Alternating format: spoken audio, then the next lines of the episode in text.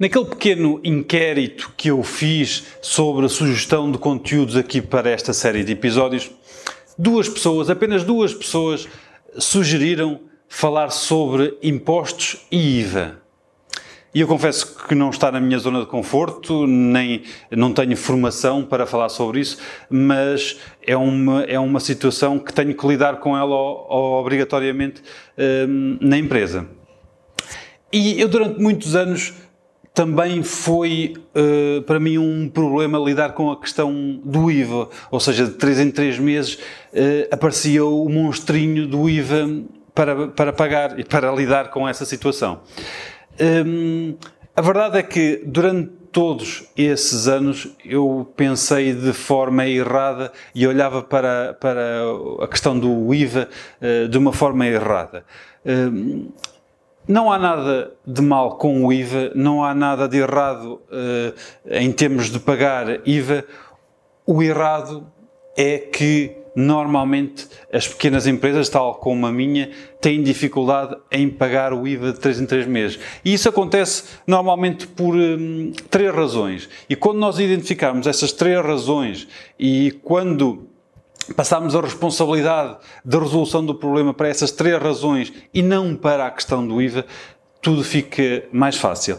Primeiro, quando nós temos dificuldade em pagar o IVA, é porque se calhar estamos a faturar eh, menos do que devíamos faturar. Então, temos de arranjar soluções e estratégias para faturar mais.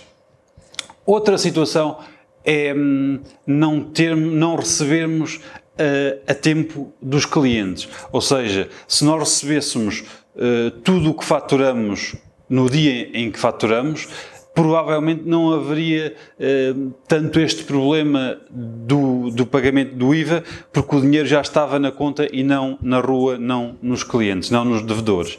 E outra situação é que normalmente acabamos por gastar o dinheiro do IVA, que não é nosso, quando recebemos de um cliente, recebemos com um IVA que não é nosso, que vamos ter que entregar ao Estado e normalmente utilizamos esse dinheiro para as operações normais da empresa. Para resolver esta, esta situação, este monstrinho que eu de 3 em 3 meses tinha que lidar, um, tentei resolver estas três coisas. Primeiro, faturar mais e melhor, ou seja, às vezes nem é preciso arranjar muito mais clientes, conseguir muitos mais clientes. Aqueles clientes que temos, que já nos conhecem, que já confiam em nós, podem ser uh, melhor trabalhados e podemos faturar mais com os clientes existentes.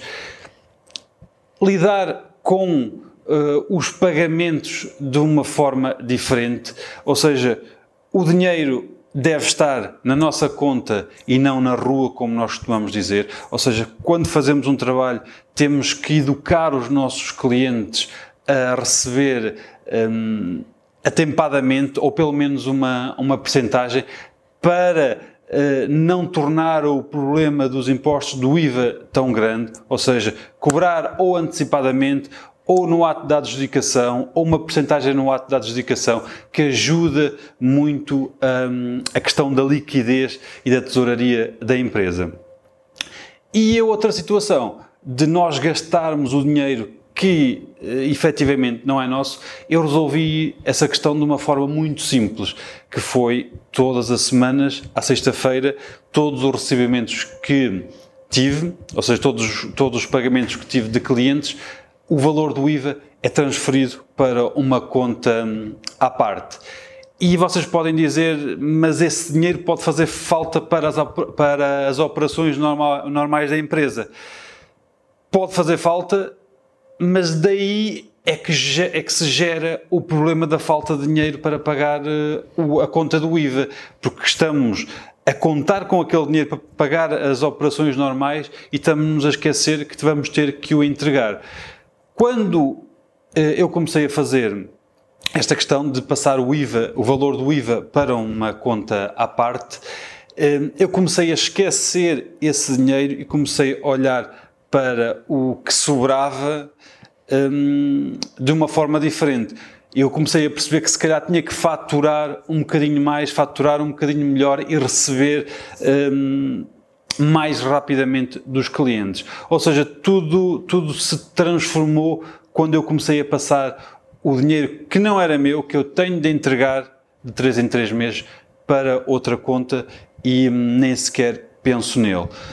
Isso fez com que, na altura de pagar o IVA, o dinheiro está lá, certinho, para entregar ao Estado, obrigou-me a conseguir mais e melhores clientes, obrigou-me a lidar com os pagamentos de forma diferente, ou seja, eu agora hum, peço Uh, nas condições de, de, de, pagamento, ou é pronto pagamento, ou é 50% no ato da adjudicação, para, porque eu preciso do dinheiro dentro da empresa, não é o dinheiro na rua, para, para a empresa funcionar bem, e o dinheiro tem que estar dentro da empresa e não na rua, e portanto, às vezes vale mais nem sequer uh, trabalhar ou nem sequer uh, faturar àquele cliente ou trabalhar com aquele cliente que não paga atempadamente, porque é um problema que se vai gerar e se calhar estamos a depositar uh, demasiados esforços nesse cliente e podíamos estar a, depositar esforços num cliente mais viável, entre aspas. Portanto, resumindo, também passei um, algumas dificuldades por causa da questão do pagamento do IVA, ou seja, de 3 em 3 meses tinha que andar atrás uh, do, dos clientes para, para pagarem, para conseguir pagar o IVA.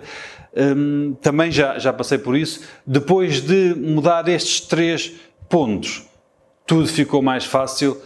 Não há a pressão do pagamento da conta do IVA. Os recebimentos passaram a ser de uma forma muito mais eficaz e, e obrigou-me a trabalhar melhor os clientes atuais